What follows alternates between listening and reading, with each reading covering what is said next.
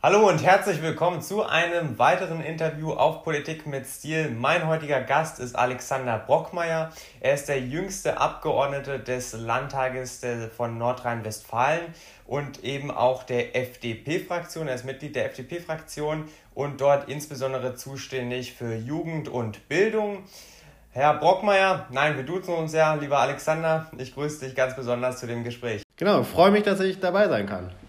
Lieber Alexander, wir sehen ja zurzeit, äh, dass die FDP auf Bundesebene die Corona-Maßnahmen massiv ähm, kritisiert. Ähm, allerdings in Nordrhein-Westfalen, da seid ihr ja in der Regierungsverantwortung und tragt schlussendlich die Beschlüsse mit. Macht ihr das widerwillig? Nein, ähm, aber in der Tat ist es immer ein schwieriger Balanceakt ähm, zwischen den Maßnahmen, die auf Bundesebene in der Ministerpräsidentenkonferenz getroffen werden mit der Bundeskanzlerin und der Umsetzung in den Ländern. Und da sieht man ja auch, dass es da immer wieder Diskussionsbedarf gibt. Das haben wir jetzt gerade ja auch beispielsweise in Baden-Württemberg erlebt, wo die Kanzlerin nach der MPK gesagt hat, wir schließen die Schulen und zeitgleich hat der Ministerpräsident gesagt, wir öffnen die Schulen. Das ist ein ganz schwieriger Abwägungsprozess und es gibt auch Punkte, die wir hier auch aus dem Land heraus sehr kritisch sehen. Also, dass es keine Perspektive gibt, auch die äh, nationale Impfstrategie beispielsweise aber dann in der Umsetzung der Länder tragen wir die Maßnahmen schon mit, aber sagen auch gleichzeitig, dass wir bei ein paar Punkten Bedenken haben und uns da eigentlich auch etwas anderes wünschen würden. Aber die Verhandlungen äh, respektieren wir natürlich auch, auch auf der Ebene der Ministerpräsidenten, sodass wir die mittragen, aber auch an der einen oder anderen Stelle eine Nuance in Nordrhein-Westfalen anders machen als die anderen Bundesländer. Mhm. Nun ist aber die Kritik ja schon sehr laut in der Bundestagsfraktion. Insbesondere dieser Tage sehen wir ja auch äh, die Plenardebatten im Bundestag. Und da sehen wir ja schon, die FDP-Fraktion macht da so eindeutig sehr viel Stimmung. Ist, findest du das richtig? Ja, ist ja schon ein Stück weit Oppositionsaufgabe, auch die, äh, das Verhalten der Bundesregierung ähm, zu kritisieren. Und da will ich mal ein Beispiel deutlich machen, dass das auch zusammenpasst. Also einer der Hauptkritikpunkte der Bundestagsfraktion ist ja, dass sie sagen, dass sie sich eine Parlamentsbeteiligung wünschen würden. Also dass das Parlament vorher, bevor die MPK zusammentritt mit der Bundeskanzlerin, über die jetzt anstehenden Maßnahmen diskutiert, dass auch in der Öffentlichkeit schon mal Meinungen miteinander ausgetauscht werden und nicht zwei, drei Tage nach der Ministerpräsidentenkonferenz. So, und wir haben jetzt die parlamentarische Beteiligung in NRW auch nochmal dadurch gestärkt, gerade ähm, heute im Landtag auch beschlossen oder eingebracht, ähm, ein, ein Corona-Gesetz sozusagen, das nochmal stärker die parlamentarische Beteiligung mit reinbringt, indem wir dem der Exekutive, also der Regierung, Leitplanken mit auf den Weg geben. Genau das, was die Bundestagsfraktion auf Bundesebene fordert, haben wir jetzt beispielsweise auf Landesebene umgesetzt.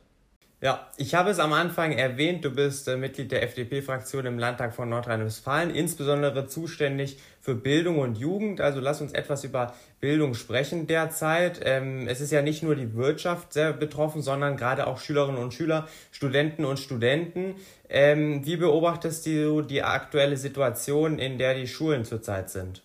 Absolut. Das ist eine absolute Ausnahmesituation und ich würde auch sagen, dass gerade die, diese Generation, die gerade ähm, die Abschlüsse macht, in die Schule geht oder auch gerade beispielsweise ähm, ja vor dem Studienbeginn stehen und jetzt äh, ein ganz besonderes Jahr ähm, an der Uni haben, aber gerade insbesondere in der Schule eine der Gruppen ist, die am meisten von dieser Corona-Pandemie betroffen sind. Und gerade junge Menschen, also gerade die Jüngsten unserer Gesellschaft, das sind auch äh, ja ein Stück weit vulnerable Gruppen, also die Schwächsten der Gesellschaft, weil sie einfach auch aufs Bildungssystem angewiesen sind und wir ihnen das jetzt nicht zur Verfügung stellen können, so wie wir das wollen, auch nicht in dem Umfang, wie wir das wollen. Und ähm, das bereitet mir große Sorgen, dass wir da wirklich jetzt in dem letzten halben Jahr nochmal ähm, viel verlieren und viel Zeit verlieren, in der eigentlich Bildung hätte stattfinden müssen oder auch können. Ähm, ja, es lässt einen so ein bisschen, das soll gar nicht böse klingen, ratlos zurück, weil das immer wieder eine schwierige Abwägungsfrage zwischen dem Gesundheitsschutz ist, darüber diskutieren wir jeden Tag, aber auf der anderen Seite auch der Bildungsgerechtigkeit. Und es tut einem echt in der Seele weh und ich kriege ganz viele Zuschriften auch von Eltern, die einem schreiben, wir haben hier echte Probleme Und ähm, wenn das so weitergeht, wissen wir nicht, wie wir das kompensieren sollen, ähm, weil es halt auch viele Familien gibt, die vielleicht in einer kleinen Wohnung zusammenwohnen, auf engstem Raum mit mehreren Geschwistern und da der Distanzunterricht auch nicht wirklich stattfinden können. Da hilft auch nicht die beste Digitalisierung. Mhm. Aber gibt es da bestimmte Maßnahmen, mit denen die Landesregierung die Schülerinnen und Schüler, aber auch die Lehrerinnen und Lehrer zurzeit unterstützt? Ja, also einmal ein Punkt ist äh, Digitalisierung, habe ich gerade angesprochen, das hilft nicht immer, aber es ist schon mal ein wichtiger Schritt. Da haben wir hier ein riesen Sonderausstattungsprogramm auf den Weg gebracht. Aber wie wir das auch in Deutschland kennen, mühlen die mal, malen die Mühlen langsam und wir sind da immer noch nicht so weit, wie wir uns das wünschen würden. Wenngleich wir jetzt die Voraussetzungen schon im letzten Sommer geschafft haben, dass alle Schüler, die ein Endgerät gebrauchen, auch eins bekommen und alle Lehrer auch ein digitales Endgerät bekommen, sodass eigentlich Distanzunterricht stattfinden kann. Wir haben auch eine Plattform geschaffen von Landesseite, die auch nicht andauernd abstürzt, sondern auch funktioniert. Ist ja auch gerade ein äh, viel diskutierter Punkt. So, aber die Digitalisierung an sich hilft uns auch nicht flächendeckend, weil gerade in ähm, ja, schwierigen ähm, sozialen Brennpunkten, sage ich mal, da kommt Digitalisierung auch nicht ähm, an Präsenzunterricht heran, der Distanzunterricht.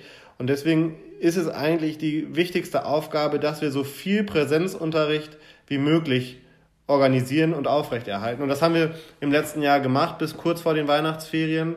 Da wurden wir auch viel für kritisiert, aber ich halte das für echt wichtig und halte es genauso für wichtig, dass wir jetzt dann ab Mitte Februar auch wieder in den äh, Präsenzunterricht kommen, weil der Distanzunterricht alleine echt ein Riesenproblem darstellt. Ja, aber sicherlich können wir ab dem 15. Februar nicht wieder alle in die Schulen, alle zurück in die Universitäten. Es muss zunächst zurück zum Wechselunterricht. Wie geht da Nordrhein-Westfalen vor? Wir haben schon im letzten Jahr ähm, eine Strategie präsentiert, also quasi so wie ein Stufenplan, ähm, in äh, verschiedenen Phasen, wie wir den Unterricht machen wollen. Und Worst Case ist das, was wir jetzt eigentlich haben. Sobald ähm, das die ähm, Infektionszahlen zulassen, aber jetzt eigentlich vielmehr auch die Mutante, die Gefahr der Mutante zulässt, dass wir dann schrittweise in den Wechselunterricht gehen, da auch eine besondere Priorität auch bei den Grundschülern haben. Also gerade da ist es wichtig, dass wir schnell auch in äh, Präsenzunterricht kommen, beispielsweise durch ein Wechselmodell und in den Abschlussklassen und dann schrittweise auch die anderen bis hin dann zum ganz normalen Regelbetrieb.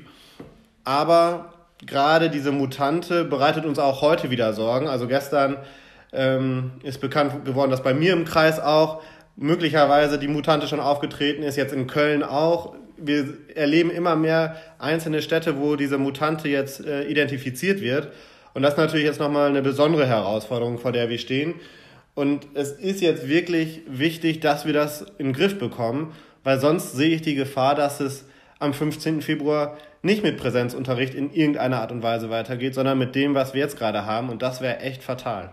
Ähm, wechseln wir nochmal Thema. Ich habe es am Anfang angesprochen. Jüngster FDP-Abgeordneter, jüngster Abgeordneter des ganzen Landtages.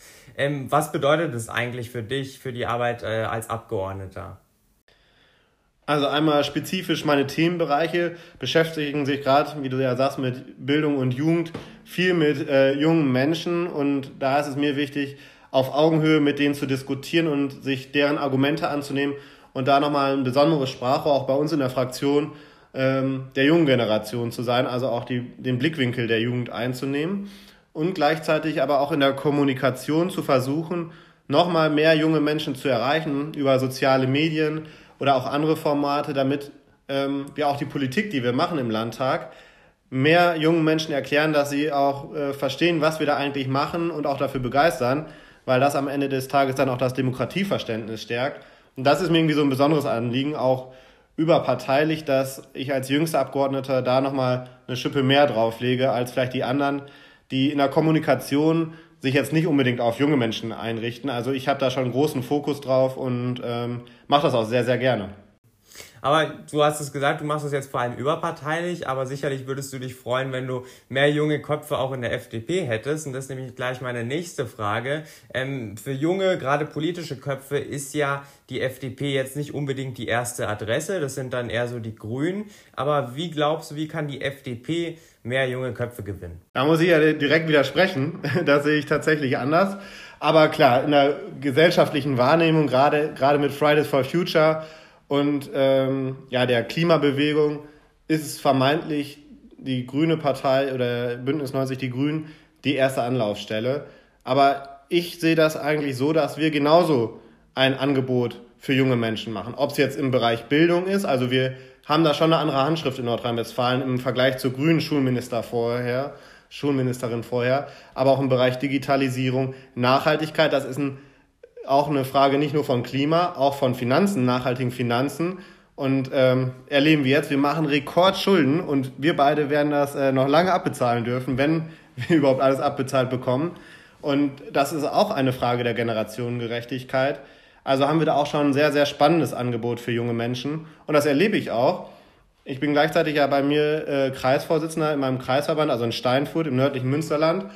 Und jetzt in den letzten Monaten, so ich würde sagen, so im letzten halben Jahr, sind unheimlich viele junge Menschen bei mir eingetreten. Und ähm, das ist für mich auch ein Zeichen, dass sie erkennen, dass wir gerade im Bereich Digitalisierung, was ein Riesenthema auch für junge Menschen ist, schon auch Punkte setzen, die junge Menschen ansprechen.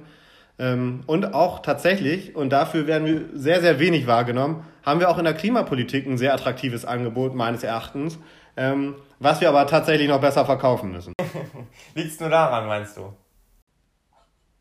Ja, ich glaube schon. Also, weil wir da, wir sagen ja nicht, Klimaschutz ist uns egal und äh, das Themenfeld überlassen wir den Grünen. Natürlich haben wir da auch Konzepte. Unser Konzept ist aber anders. Es ist weniger durch Verbote und Regularien ähm, geprägt, sondern vielmehr durch Fortschritt, Innovation, durch Leitplanken und dann, dann den Markt das regeln zu lassen am Ende des Tages durch Zielvorgaben. Ähm, und das ist auch ein Teil unserer DNA. Das sagen übrigens ja auch andere Parteien.